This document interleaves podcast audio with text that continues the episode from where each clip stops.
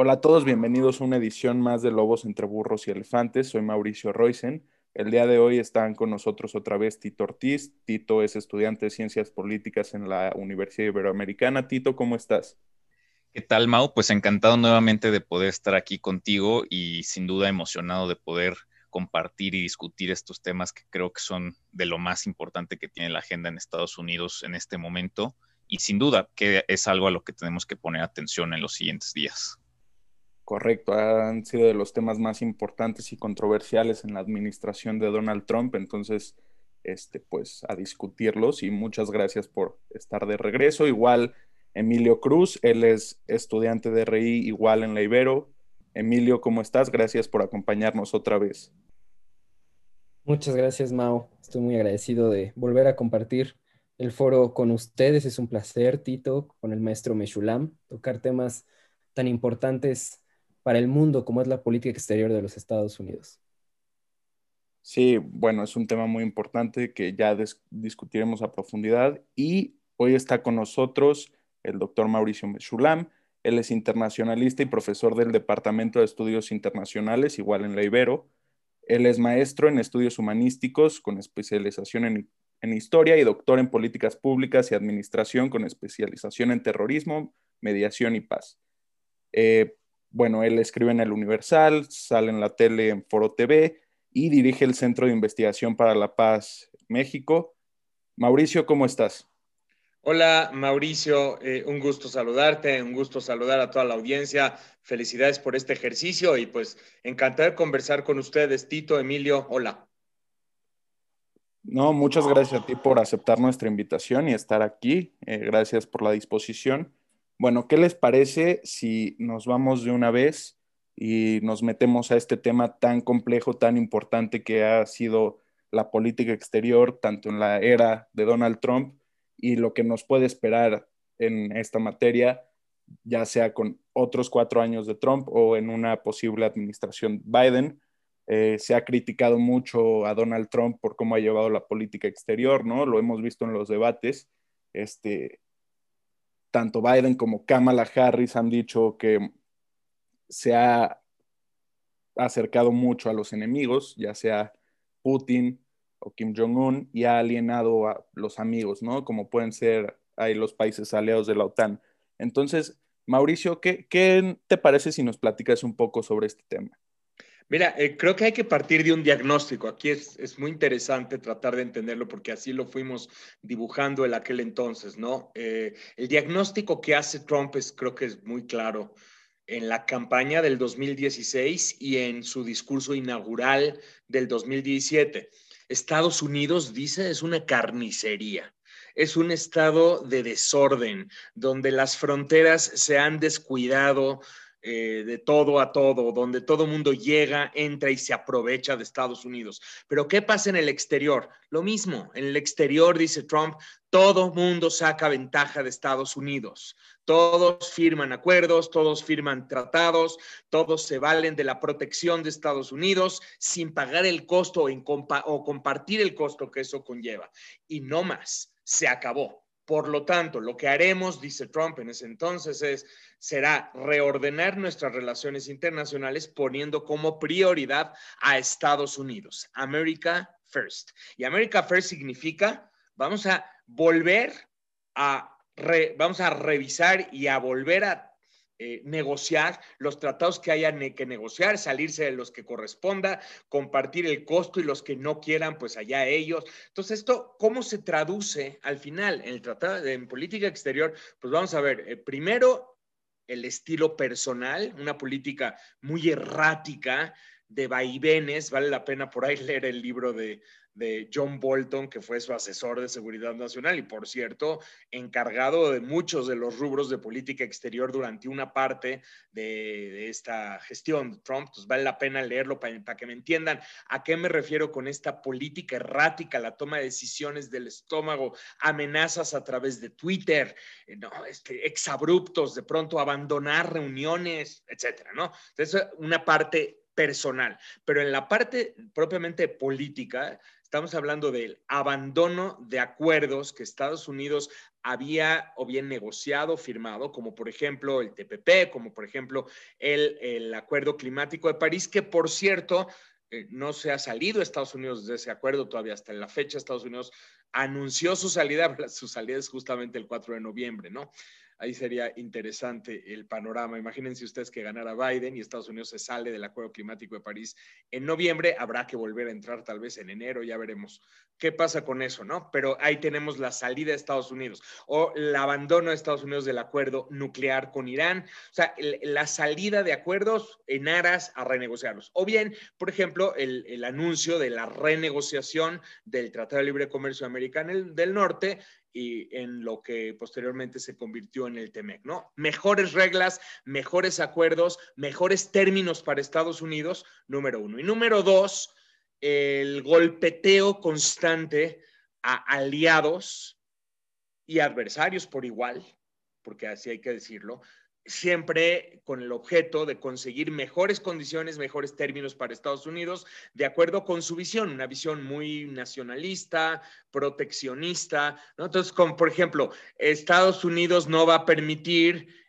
que la OTAN esté cargada, el presupuesto de la OTAN esté cargado hacia Estados Unidos. Todos los países tienen que cumplir con sus compromisos de presupuesto militar y con sus compromisos de pago de presupuesto de la OTAN. Y si no, pues entonces adiós la OTAN. O sea, de plano va con la amenaza en cierto momento de retirarse de la OTAN, la máxima alianza militar de Estados Unidos. O, por ejemplo, el golpeteo en contra de Canadá, su máximo aliado. La administración Trump arranca, por ejemplo, con un, le colgó el teléfono al, al primer ministro de Australia. O sea, así arrancó la administración Trump cuando Australia es el, uno de los máximos aliados militares estadounidenses, además de, aliados políticos, diplomáticos, en todos sentidos. Entonces, ahí, ahí, vamos a ver cómo, o sea, se va a privilegiar el interés de Estados Unidos primero, no importa quién se ponga en el camino. O sea, Corea del Norte, Corea del Sur, perfecto, muy bien, pero vamos a ver si Corea del Sur paga o no paga los ejercicios militares que llevamos a cabo en la península porque son ejercicios militares muy costosos.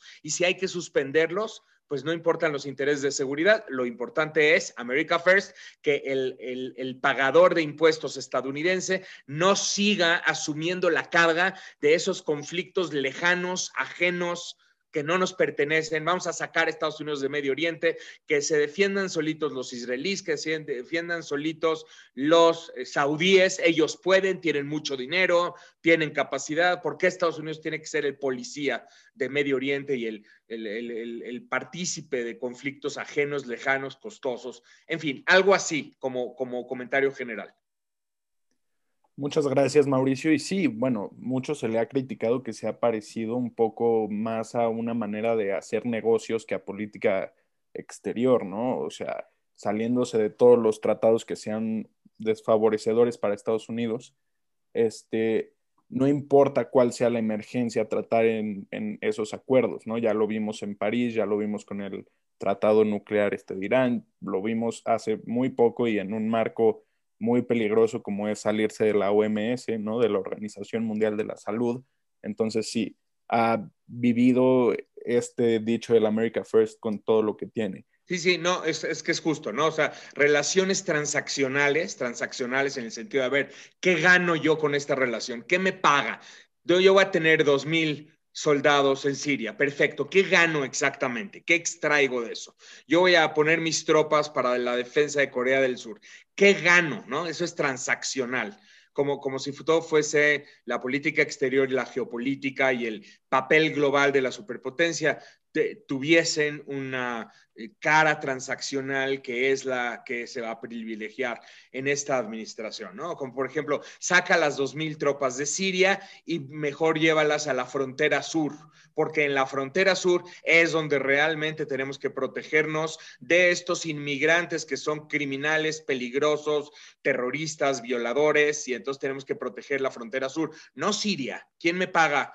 ¿Quién me paga? Por estar en Siria, ¿no? Eso por un lado. Y por otro lado, lo que dices, o sea, el, eh, todo un verdadero ataque al multilateralismo, el multilateralismo entendido eh, a través de estos acuerdos multilaterales para resolver controversias o para resolver disputas internacionales o para procesar el conflicto internacional y los organismos internacionales también. O sea, tienes el caso de la OMS, pero antes de eso tienes UNESCO, tienes la eh, Comisión de Derechos Humanos de la Organización de las Naciones Unidas. O sea, tiene un, verdadero... Em, desconocimiento de, lo que significa las relaciones internacionales que Estados Unidos ha tejido a lo largo de su historia por su interés.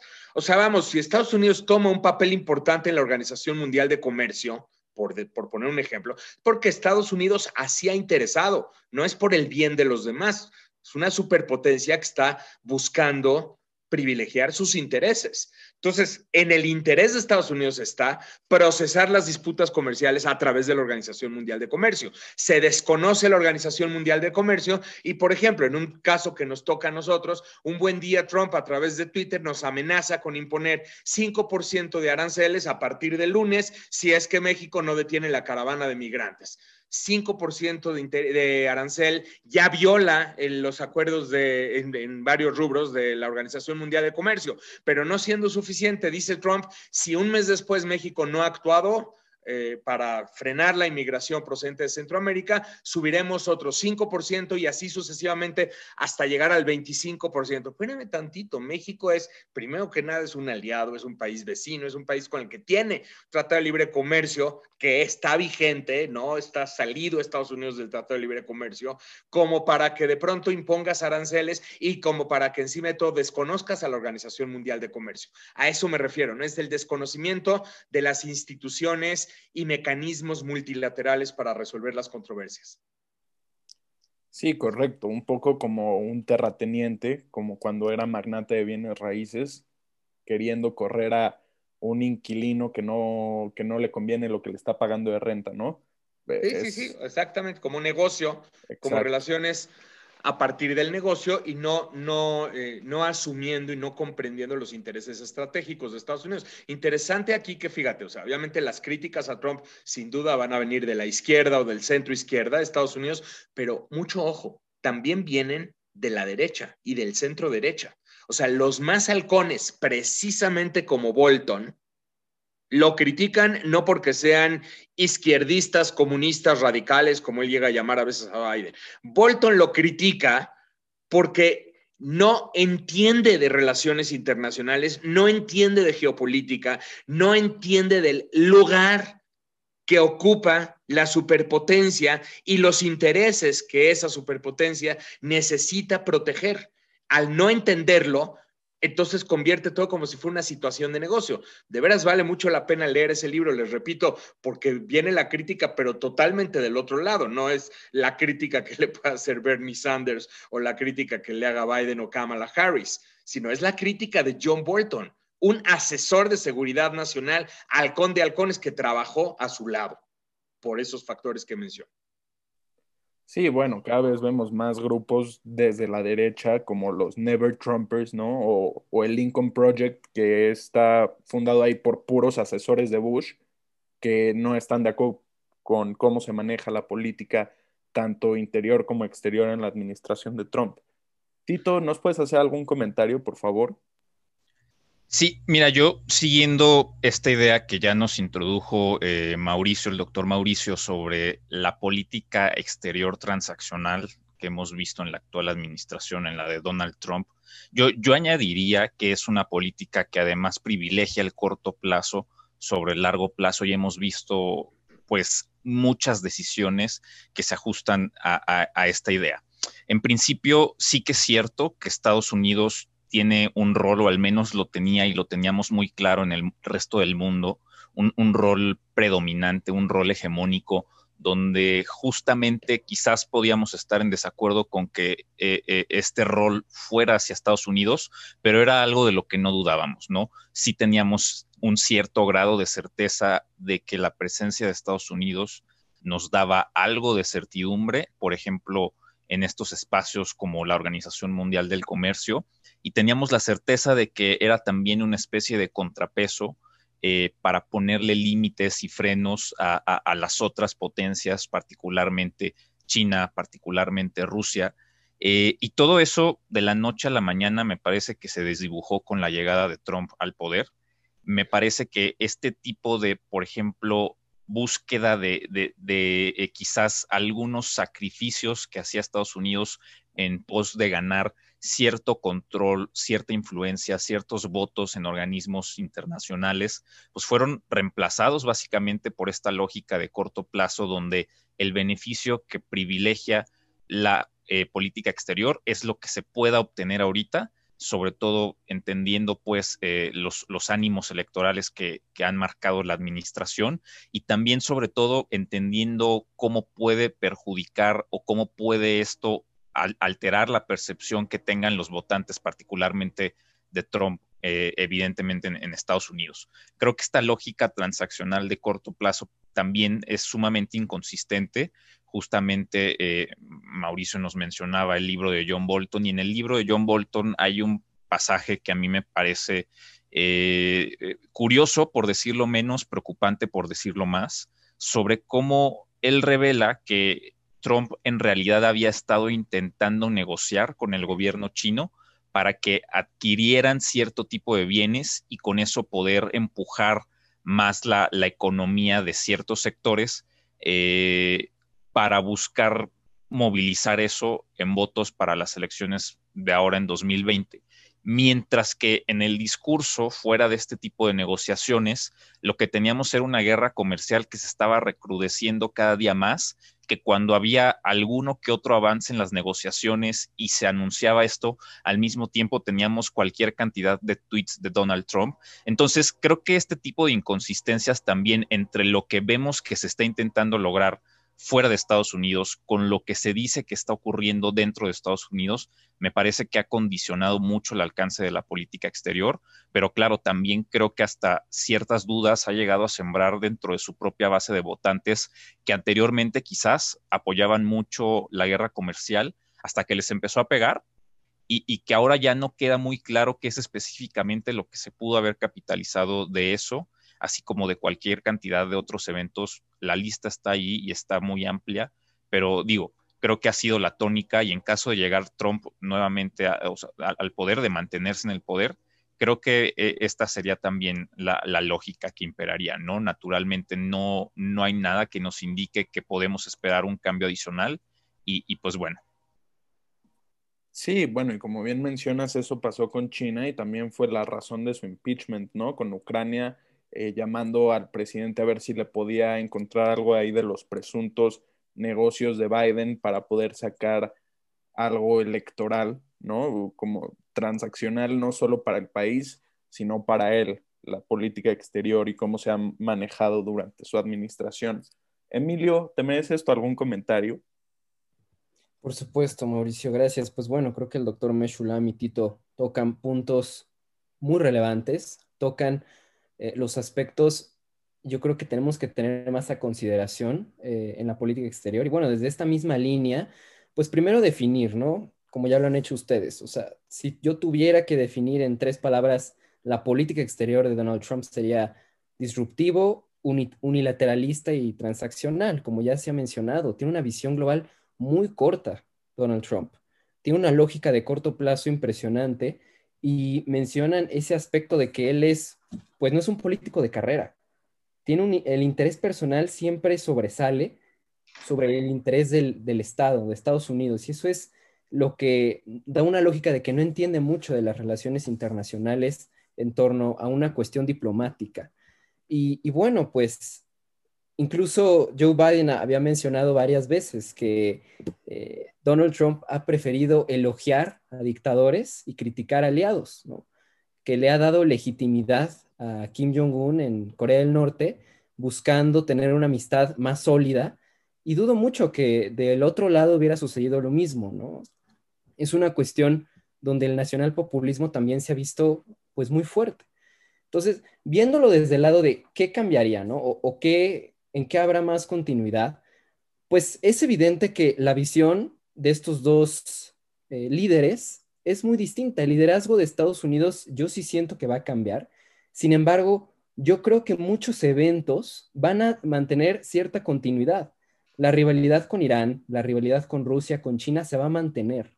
Es algo que yo a veces considero que se cree que va a haber un giro de 180 grados con, con Joe Biden en caso de que llegue a la presidencia y, yo, lo veo complicado. Inclusive en el uso de la fuerza, yo creo que simplemente van a cambiar las formas, pero se mantendrá ahí, porque es la esencia de la política de los Estados Unidos en la intervención de conflictos externos. ¿Qué sí cambiaría? Yo creo que, evidentemente, como ya lo han mencionado ustedes dos, recuperar la confianza de los aliados es fundamental. Y Joe Biden lo ha mencionado varias veces en caso de que él llegue a la presidencia. Las constantes acciones de Trump han orillado a la Unión Europea a relacionarse con China, han orillado a voltear los ojos a China, algo que nunca había sucedido, algo que se veía muy apartado y pues es algo que, nos pone a pensar bastante de cómo manejaría esto Joe Biden. Yo veo complicado que regrese a como era con Barack Obama, lo veo difícil. Yo creo que si Joe Biden llegara a la presidencia, él buscaría reconfigurar las alianzas que tenía y por supuesto que reforzaría los mecanismos multilaterales, eh, sobre todo para procesar todas las diferencias, todos los desacuerdos que hay, que siempre los hay, y bueno, como mencionaba el, maestro Meshulam en la Organización Mundial del Comercio, ¿no? Yo creo que es un mecanismo que le funcionaría mucho a los Estados Unidos para ejercer presión contra China, de cierta forma, y, no tanto con acciones unilaterales, sino pensando más como un estratega, como un jefe de Estado. Eso es, yo creo, e, el diagnóstico, ¿no? Y bueno, y totalmente, Biden, tomando en cuenta la formación de político, pues él presidió la Comisión de Relaciones Exteriores en la administración Obama, ¿no? Y, yo creo que sí se definiría en eso, ¿no? Eh, el nacional populismo de, Trump mencionando America First y luego tenemos a Joe Biden diciendo que America First has made America alone, ¿no? Yo creo que en eso se definiría, en las constantes acciones unilaterales han orillado a la separación de Estados Unidos de sus aliados y pone en peligro diversos acuerdos.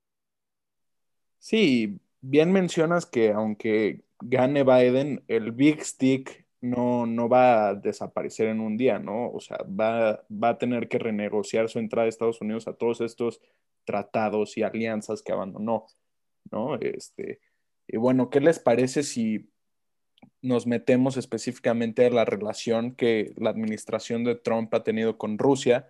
¿Cómo cambiaría esto en un posible gobierno Biden, ¿no? O sea, el contrapeso que puede ser Estados Unidos para Rusia ha brillado por su ausencia.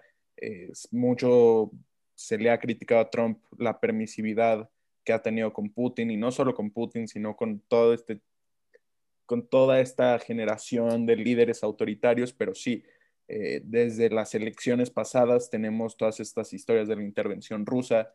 Este, Trump no ha hecho nada, salió la historia de que tropas este, rusas tenían precio en las cabezas de americanos y en el Medio Oriente y la administración no hizo nada. Entonces, eh, ¿qué podemos pensar de esta relación ahorita? ¿Qué podemos pensar de lo que sería esta relación cuatro años más de Trump o cuatro años de Biden?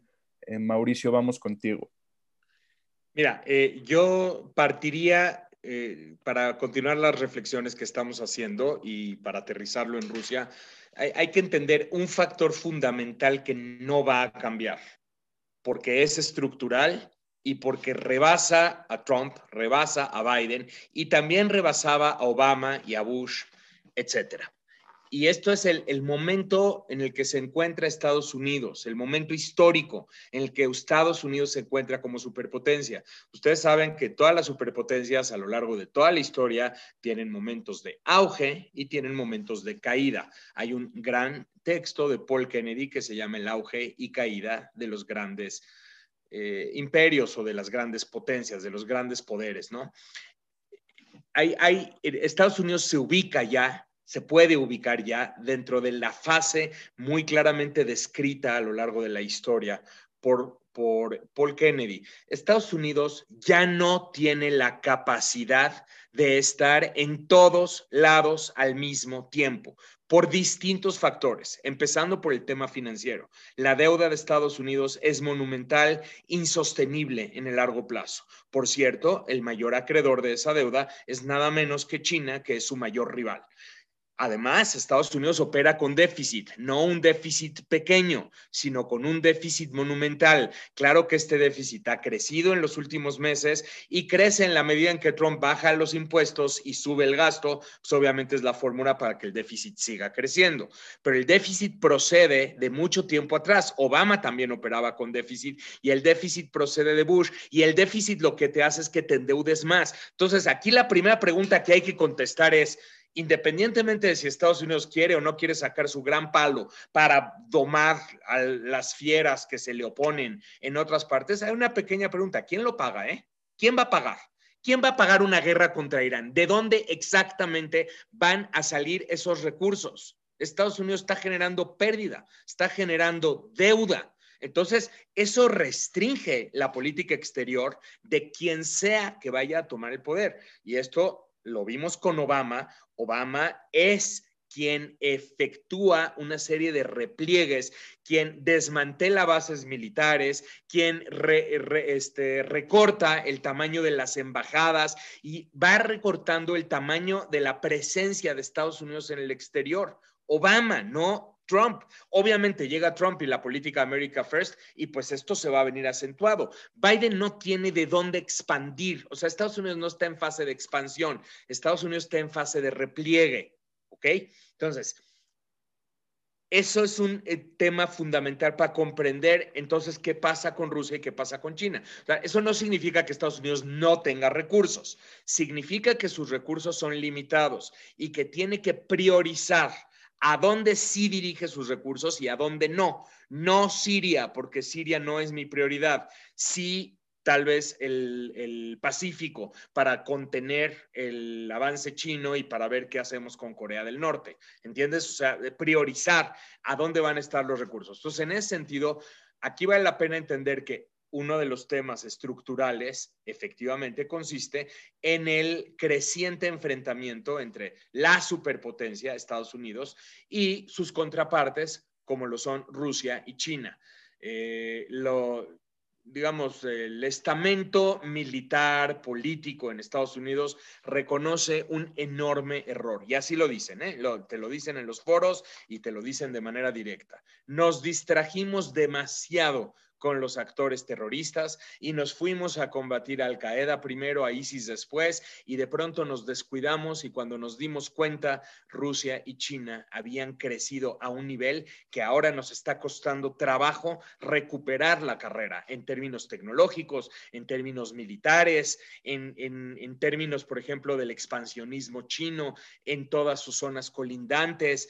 Entonces, Estados Unidos está recuperando la carrera y está tratando de ir eh, a sobrellevar el paso y tratar de volver a eh, mantener pues el liderazgo en, ese enfrentamiento. Aquí la figura de, Trump, como muy, bien lo decías, es este, bastante disruptiva en ese sentido, porque digamos que la, eh, el establishment militar, el establishment de inteligencia, incluso los más duros y conservadores en Estados Unidos, lo que promueven pues es un enfrentamiento a la dura, a la realpolitik, tanto con Rusia como con China. Y de pronto llega Trump y dice, pues sí, pero por otro lado yo tengo una muy buena relación con Putin y esa buena relación me debe permitir negociar y ya sabemos todo lo que se reveló de tiempos de la campaña, las promesas que se le hicieron a Rusia, de cómo Trump era una figura que iba a negociar más con él. Entonces ahí Trump opera como figura disruptiva, pero eso no significa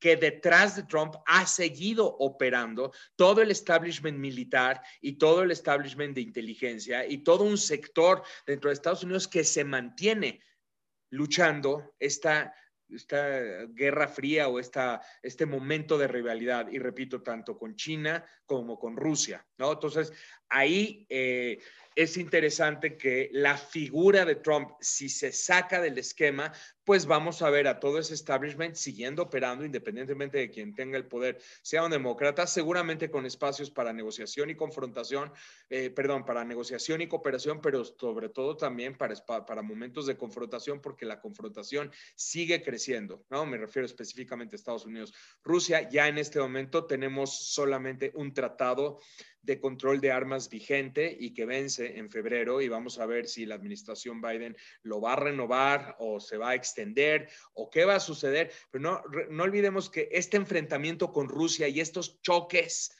empezaron con Obama, o sea, vienen desde tiempos de Obama, el tal digo, desde incluso con Bush podríamos marcar a la guerra de Georgia como el primer momento de esta nueva fase, ¿no? Y eso fue 2008. Y luego viene todo el periodo de Obama y toda la primavera árabe y todos los cuestionamientos, enfrentamientos, y todo lo de Ucrania y Crimea ocurre dentro de la administración Obama, no dentro de la administración Trump. Todo eso ocurre dentro de la administración Obama. Entonces, podemos esperar una continuidad en esta serie de eventos, ¿no? En esta serie de temas y en esta serie de factores estructurales. Muchas gracias, Mauricio. Y, sí, bueno, eh, China y Rusia han tenido un crecimiento impresionante durante la última década. Definitivamente Estados Unidos eh, va a intentar no perder el liderazgo del mundo ahí en esa carrera y eso no importa quién sea quien esté ahí, ¿no? Eh, Tito, ¿qué, nos puedes decir? Bueno, pues eh, yo, yo, creo que sumado a esta pregunta que ya eh, explicó muy bien el doctor Meshulan sobre quién va a pagar este tipo de estrategias, hacia dónde se tienen que priorizar los recursos, hacia dónde tiene que ir la lana, yo, quiero insistir mucho en esta idea de lo que vimos en el artículo del New York Times sobre los impuestos de Trump, porque parece absurdo, parece ridículo, pero es que, vaya, las similitudes siguen siendo bastante evidentes, ¿no? Y él, durante toda la campaña de 2016, ahorita ya no tanto, pero en la de 2016, una de las premisas básicas de su discurso y básicamente también de lo que sea que él eh, propuso en ese momento era la premisa de eh, soy muy rico, por lo tanto sé cómo convertir a este país en un país exitoso.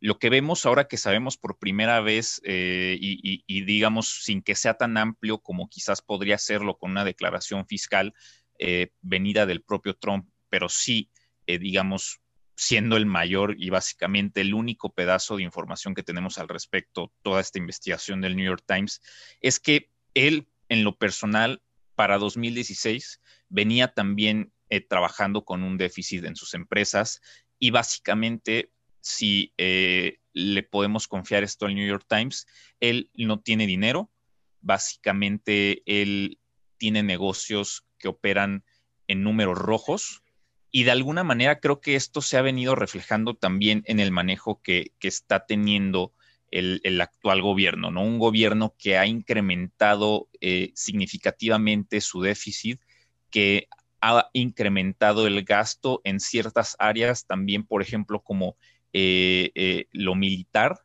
que no, no parece que tengan una relevancia muy clara o, que esos sean recursos que tengan un objetivo sumamente específico justamente porque tampoco es muy claro y no podemos vislumbrar hacia dónde va la política exterior estadounidense. Lo que sí sabemos, por ejemplo, es que este tipo de déficits él los ha querido tratar de capitalizar justamente a través de este tipo de relaciones desiguales, por ejemplo, eh, ya lo decía Mauricio con este tema de imponer o amenazar con imponer aranceles a un país significativamente más débil como México.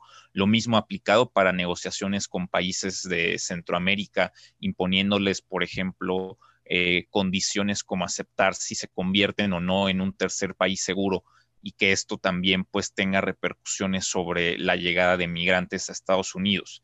Eh, creo que hay otro ejemplo ya, digamos, más eh, palpable en, términos de política exterior y es nuevamente la, guerra comercial eh, con China. Porque a partir de 2008, a partir de que Estados Unidos logra más o menos salir de esta crisis económica, eh, pues habían experimentado un proceso de expansión y crecimiento económico muy sólido, eh, básicamente uno de los más largos de los que se podría llegar a hablar en este país, si no es que me parece que incluso el, el más largo. y eso se acabó en 2019 y se acabó justamente y en buena medida por el tipo de decisiones que tuvo Trump, no solamente eh, cosas como este recorte de los impuestos a los ricos, que evidentemente terminó beneficiando a los ricos, sino también por este tipo de decisiones comerciales que tuvo hacia China y que fueron mermando el desempeño económico de este país. Em, no queda claro, nuevamente, eh, insisto, qué es lo que Estados Unidos sacó de esto. No es evidente cuál fue el beneficio más allá de eh, tratar quizás de hacer un statement político y no queda claro qué específicamente se lograba generar en China. Si una renegociación de em, algunos términos comerciales, si quizás quebrar la economía china. Em, es decir, es, es difícil poder determinar qué era el objetivo aquí y tampoco queda claro cuál es el beneficio. ¿A qué voy con esto? se incurrió en un déficit innecesario en un momento donde la economía no iba mal y que eso al final le terminó pesando a la economía y todo con la única intención de mantener un discurso, de mantener un posicionamiento, de mantener eh, esta plataforma donde Estados Unidos necesariamente tiene que estar en primer lugar, de que quién sabe, pero tiene que estar allí y tiene que estar en buena medida. Eh, en, este rol predominante. Si lo llevamos, por ejemplo, al caso de Rusia o al caso de Ucrania, también volvemos a ver este tipo de déficits en los cuales está dispuesto a incurrir el gobierno de Trump en política exterior para lograr cualquier tipo de beneficio, sea un beneficio común a los estadounidenses o sea un beneficio particular. No le importó, y digo, eh, eh, el, reporte de Mueller, el, consejero especial del FBI encargado de esta investigación, no es contundente al respecto sobre si sí Trump tuvo una relación de cooperación con Rusia, pero sí concluye que hubo una intervención de Rusia. Eh, y, presuntamente lo que llegan a decir algunos demócratas es este déficit en principio, pues puso en riesgo la soberanía nacional. Luego lo que vemos con Ucrania es otro déficit, esta vez aprobado directamente por el Congreso, que eran recursos designados específicamente para seguridad ucraniana, particularmente en defensa contra Rusia, que fueron condicionados simplemente para tratar de capitalizar un posible y, no muy claro beneficio electoral, eh, justo con toda esta trama, eh, básicamente una novela más con lo del hijo de Joe Biden y, su participación en algunas empresas en Ucrania. Y creo que eh, esa, esa, es una muy buena analogía para entender que, digamos, Estados Unidos está dispuesto a hacer sacrificios en política exterior, sí lo hemos visto, pero no son sacrificios que contribuyan a un bien común, a fortalecer un rol específico en relación con otras eh, potencias, simplemente para sumar a una agenda personal, una agenda particular y que aún, aún hoy no queda claro si realmente funcionó o cuáles fueron los beneficios que alguien haya adquirido a partir de esto. Es más, ni siquiera el propio Trump creo que podría apuntarse a algún éxito muy, muy contundente a partir de esto. Los que hay creo que son marginales y creo que tampoco logran a consolidar eh, muy bien o del todo el posicionamiento eh, protagónico que, quisiera tener Trump quizás en el mundo. Entonces, eh, pues bueno, habrá que ver si la nueva administración, sea de quien sea, logra cambiar un poco esto. También toca ver cuál va a ser el, el, desenvolvimiento de esta pandemia que al final va a terminar condicionando cualquier tipo de cantidad de esfuerzos diplomáticos de Estados Unidos y de cualquier otro país. Entonces, pues bueno, eh, toca ver y poner el ojo en lo que siga pasando en estos días. Sí, bueno, haces un gran comentario y recuperas lo que pasó en 2016 con la intervención rusa de las elecciones y bueno, también la semana pasada, ¿no? Que el FBI, gracias a esta investigación, pudo declarar que Rusia e Irán habían intervenido en esta en este comicio electoral, ¿no? Eh, con el registro de los votantes de Florida, eh, obtuvieron esa información, mandaron correos electrónicos intimidantes a los votantes. Entonces, esto nos hace cuestionarnos cuál es el papel de Estados Unidos en el mundo, ¿no? Siento que no existe mucha claridad al respecto en este momento. Emilio, ¿tú qué opinas? Sí, bueno, pues siguiendo la misma línea del doctor Meshulami de Tito, yo creo que la continuidad de esta política por parte de la administración de Donald Trump fue uno de sus mayores errores. fue catastrófico y yo creo que no benefició eh, en ningún aspecto que se pueda observar a simple vista en la política exterior de los Estados Unidos. Y analizando la relación con Rusia y con China, pues bueno, haciendo un breve recuento de, qué sucedió o cuál es el estatus de la relación de Estados Unidos con, con Rusia primero, pues es una cuestión de Estado, en definitiva. Y yo creo que es algo que tiene, o sea, va a seguir continuando.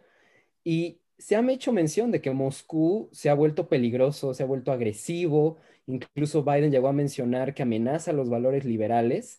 Y por el otro lado, Putin ha mencionado que Biden lleva una grave retórica anti-Rusia, ¿no? Y pues la intervención militar en Ucrania, en Siria, los comentarios eh, pues de la interferencia en las elecciones de Rusia en Occidente y la violación de diversos tratados nucleares que ha hecho mención Estados Unidos hacia Rusia, pues tienen una, una relación, yo creo que aquí está en un limbo muy importante que debemos observar.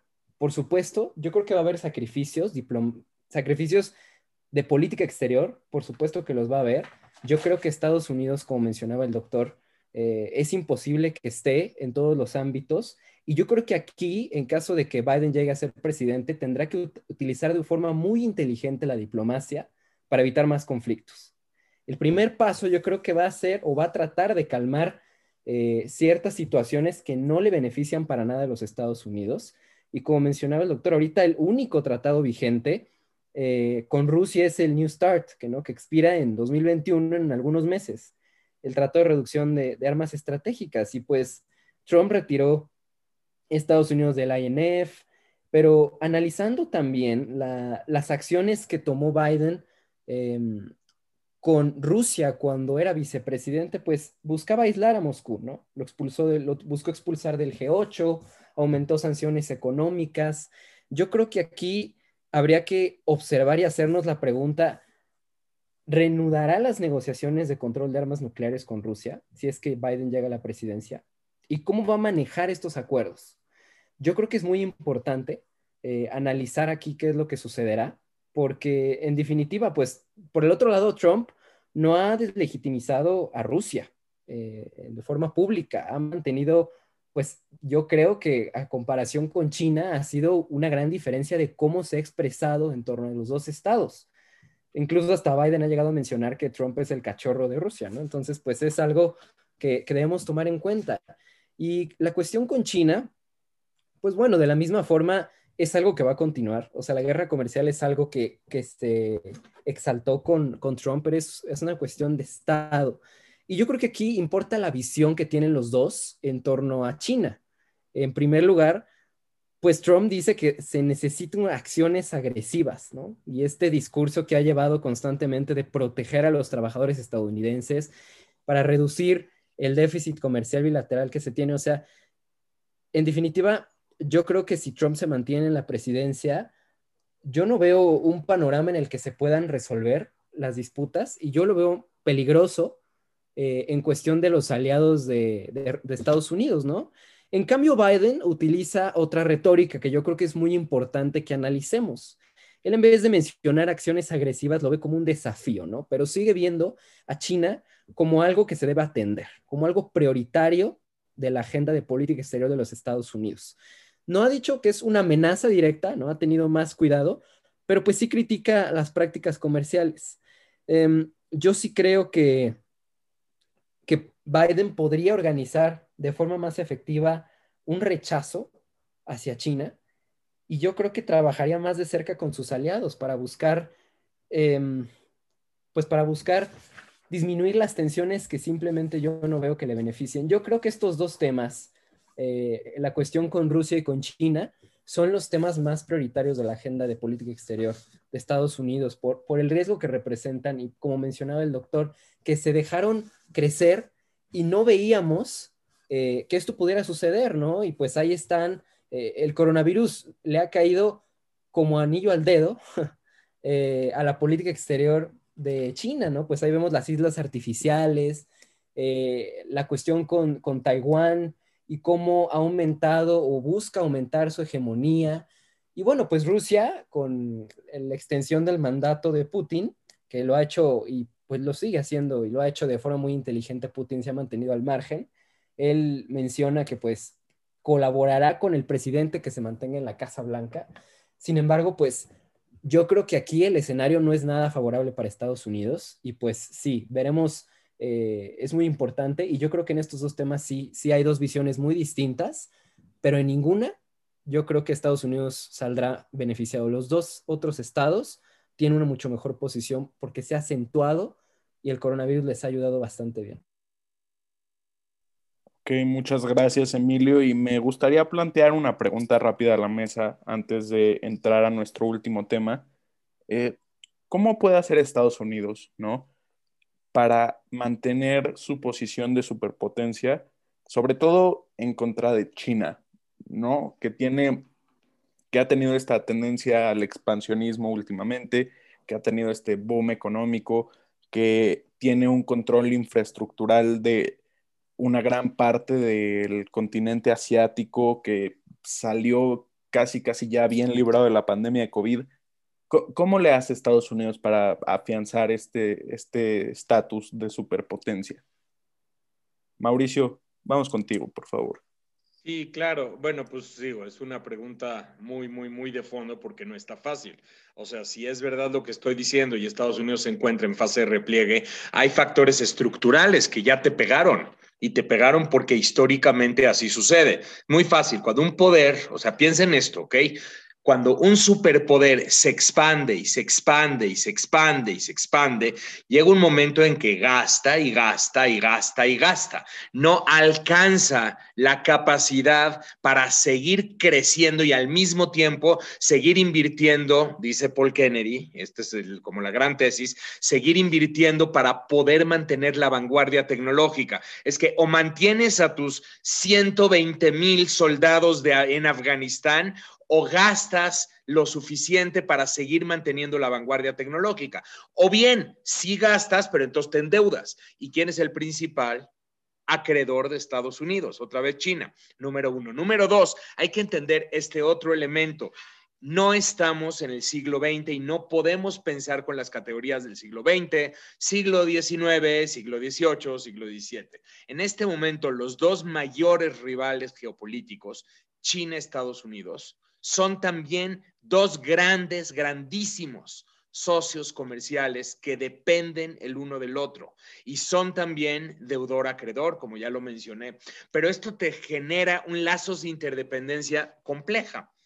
No puedes permitir que tu acreedor quiebre, porque entonces, perdón, que tu, eh, que tu deudor quiebre, porque entonces quién te paga, pero al mismo tiempo dependes del acreedor. Entonces, eh, si la economía de Estados Unidos le va mal, pues entonces las empresas en China salen perjudicadas.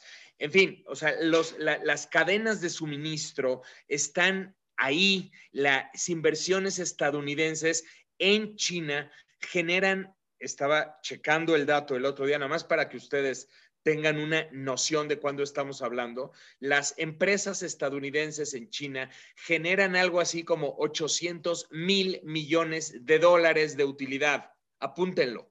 800 mil millones de dólares de utilidad para las empresas estadounidenses por sus negocios en China. Eso no se corta a tuitazos. Tú no puedes llegar de la noche a la mañana, como hizo Trump, por ejemplo, emitió un tweet donde dice por este medio, o sea, por Twitter, por este medio, se le avisa a las empresas estadounidenses que deberán reubicar sus inversiones en otros países, no en China como si fuera tan fácil y rompes las cadenas de suministro y reubicas eh, las inversiones en otros países. Entonces, ¿qué es lo que quiero decir con esto?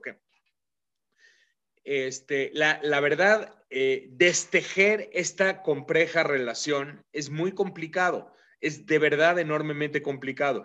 Y en todo caso, incluso si se pudiera destejer, vamos a pensar que sí, y vamos a suponer que efectivamente Estados Unidos desubica a las empresas que actualmente están en China y que generan esa cantidad de utilidades, las desubica y las va trasladando a otros países. Eso garantiza que automáticamente Estados Unidos le va a ganar la carrera a China.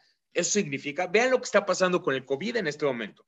¿Quién gestionó mejor la pandemia? La pandemia llegó primero a China y llegó duro, no llegó suave, y llega a un país muchísimo más superpoblado que Estados Unidos. Y sin embargo, Estados eh, China logra gestionar la pandemia, contiene el crecimiento, detiene su expansión y empieza a recuperarse económicamente. Los datos económicos de China son impresionantes dado el año que estamos viviendo. En cambio, el contraste es Estados Unidos. Parece que Estados Unidos está en el caos. Los casos estamos en este momento en la tercera ola, siguen creciendo.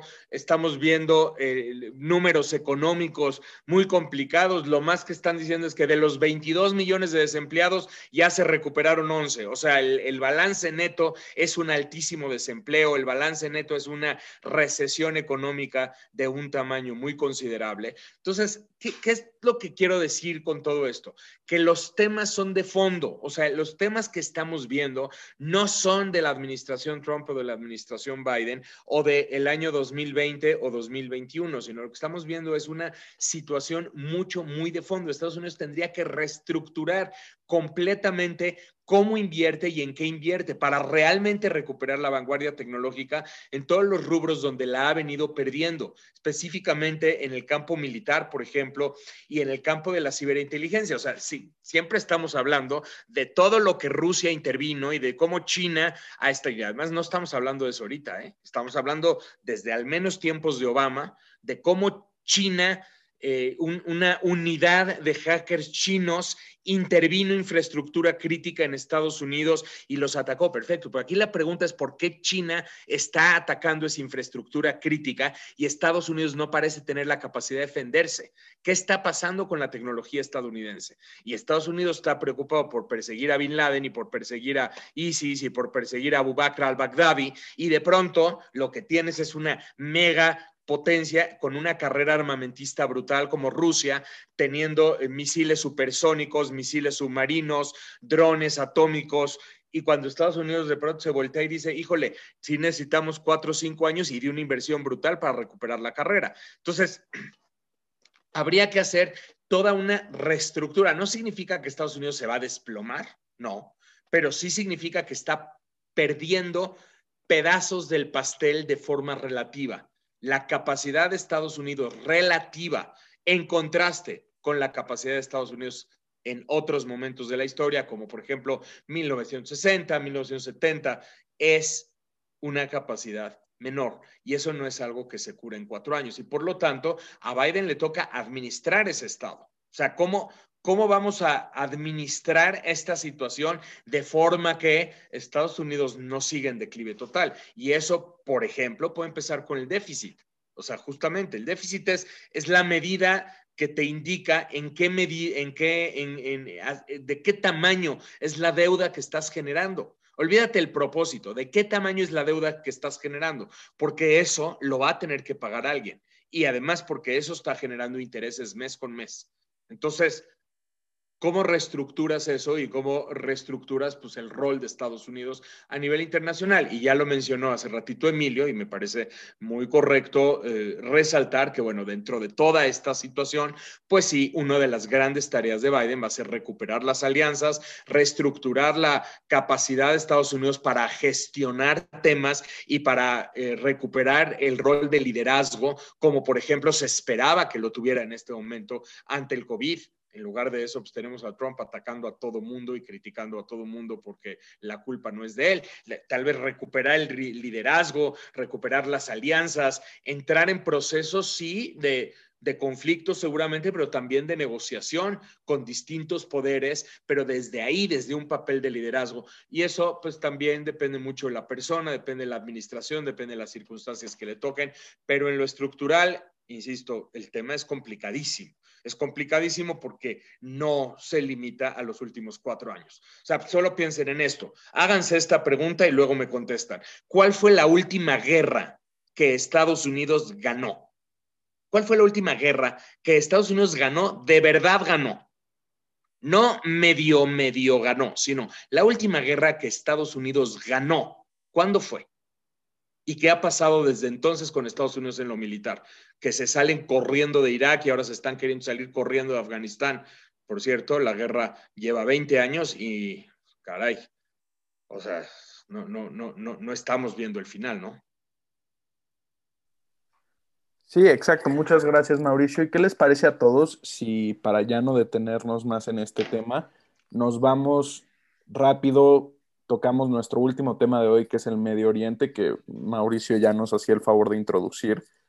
Eh, bueno, la relación de Trump con el Medio Oriente ha sido bastante extraña, ¿no? Todo empezó, bueno, cuando llegó a la presidencia estaba allí toda la situación con, ISIS, con ISIS en el Medio Oriente, después en 2017 mueve la embajada de, Estados Unidos en Israel a Jerusalén y en los últimos meses eh, está haciendo estos, estos nuevos acuerdos este, de, que muchos han criticado como trucos electorales en, en el Medio Oriente con Israel, con Bahrein, con Sudán, con los Emiratos Árabes Unidos. Entonces, muy brevemente, eh, Mauricio, ¿qué nos puedes decir al respecto? Este, mira, eh, entender que otra vez la política de Estados Unidos en Medio Oriente está sujeta a los otros factores que estoy eh, indicando. Entonces, cuando vemos el repliegue estadounidense de Irak o el, la indisposición de Estados Unidos a intervenir en un conflicto como Siria tiene que ver con estos elementos que estoy indicando. Estos y pues claro, los fracasos y los fracasos ante la opinión pública estadounidense de Irak y de Afganistán. O sea, eh, una amplísima mayoría, de acuerdo con encuestas, la última de ellas efectuada por el Pew Research Center, las encuestas son abrumadoras en ese sentido. A los estadounidenses no les gusta que su país eh, lleve a cabo estas intervenciones militares largas. O sea, no están en contra de que Estados Unidos combata el terrorismo siempre y cuando vaya, le pegue a un terrorista y se retire. No que lleve a cabo intervenciones largas y costosas. Entonces, Trump ha cachado muy bien la opinión pública estadounidense porque va mucho en ese sentido. O sea, eh, Trump va en sintonía con el electorado estadounidense, no solo el republicano, sino en general. Cuando Estados Unidos dice, me voy a salir de Irak, me voy a salir de Afganistán, y esto es parte de lo que estoy diciendo. Entre eso, las restricciones económicas, los fracasos geoestratégicos, pues tenemos una política principalmente de repliegue. Y ustedes cuando les toca entrevistar o les toca comentar con gente de la región, te lo dicen así, se siente, el vacío estadounidense se siente. Entonces, ¿qué ha sucedido? Que otros actores han tenido que ir llenando esos vacíos. Otros actores, tanto a nivel global, como por ejemplo superpotencias como Rusia, que han ocupado espacios que anteriormente ocupaba Estados Unidos y que se convierten en la potencia con la cual hay que negociar, porque tienen un papel relevante. Lo podemos ver en Siria, pero ahora también lo podemos ver en Libia y en sus relaciones con otros países de la región. O bien actores locales o regionales, potencias regionales, que han ido creciendo en su nivel de influencia. Chequen lo que está pasando en este momento con Turquía, con Qatar, propia Arabia Saudita y por supuesto Irán. Irán encuentra espacios para moverse en todo este terreno porque se están generando los vacíos estadounidenses. Entonces, en el momento en que Estados Unidos se retira de Irak, Irán viene y ocupa el espacio porque además Irak es un país de mayoría chiita, igual que Irán, y entonces eh, va, ocupando el espacio, los espacios son llenados por otro tipo de actores, ¿no? Entonces, eh, tienen ustedes esto, que es en esencia este repliegue relativo de Estados Unidos de la región, y luego tienen también eh, la necesidad en lo personal de Trump de cumplir con sus promesas de campaña y de cumplir con su política electoral y de cumplir con su base a la cual eh, pues tiene que mandar los distintos mensajes. Y en ese sentido, no olvidemos que una base muy importante de Trump no es la comunidad judía. Importante mencionarlo, ¿eh? porque por ahí entra un malentendido muy importante que ocurre en México, en Estados Unidos no, esto se sabe muy bien. Algo así como 70 o 75% de la población judía en Estados Unidos votó demócrata y votará demócrata. No crean ustedes que las grandes mayorías judías están con Trump, es al revés completamente. La base electoral a la que Trump está queriendo servir es sobre todo la base evangélica, porque en esa base evangélica está la concepción de que Israel tiene que estar fuerte para que entonces regrese el Mesías, etcétera, etcétera. Entonces, cuando ustedes ven el movimiento del cambio de embajada de Estados Unidos en Israel, de Tel Aviv a Jerusalén, Trump le está cumpliendo no a la comunidad judía, una comunidad judía que no vota ni votará por él, le está cumpliendo a una base evangélica que le es fundamental para su electorado y, por ejemplo, va a ser fundamental en estas elecciones. Entonces, cuando Estados Unidos está apoyando a Israel, no es que está apoyando a Israel por Israel, está muy, muy mirando hacia adentro, ¿no? Y claro, eh, una de sus grandes promesas de campaña, ya con esto termino para dejar el último comentario, una de sus grandes promesas de campaña es que él iba a conseguir la paz en Medio Oriente, así lo dijo.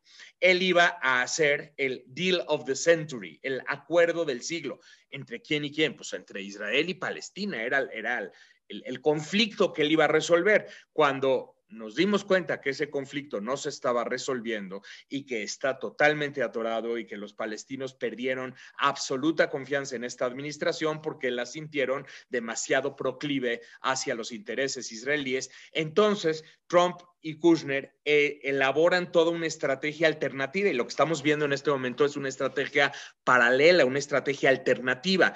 La formalización de relaciones que ya existían, pero que no eran reconocidas abiertamente entre Israel y distintos países de la región. Entonces, así se formalizan las relaciones entre Israel y Emiratos Árabes Unidos y se le denomina Tratado de Paz. Las palabras importan. ¿Por qué es un tratado de paz? Pues porque Trump prometió la paz para Medio Oriente y tiene que entregarlo como un tratado de paz. En realidad es un acuerdo de formalización de relaciones, es lo que es. Y sí es importante, ¿eh? Por otras razones que otro, en otro momento platicaremos. Por supuesto que es importante el, este, también el, el, pacto que se va a firmar con Bahrein, ahora mismo con Sudán y se lo sacan de la manga porque un sector importante en Sudán no quería, pero es presentado sobre todo ante el sector evangélico en Estados Unidos diciendo, mira cómo Trump está respaldando a Israel y mira cómo Trump está gestionando la paz que prometió en Medio Oriente. Entonces se puede parar este, el, hijo de, Trump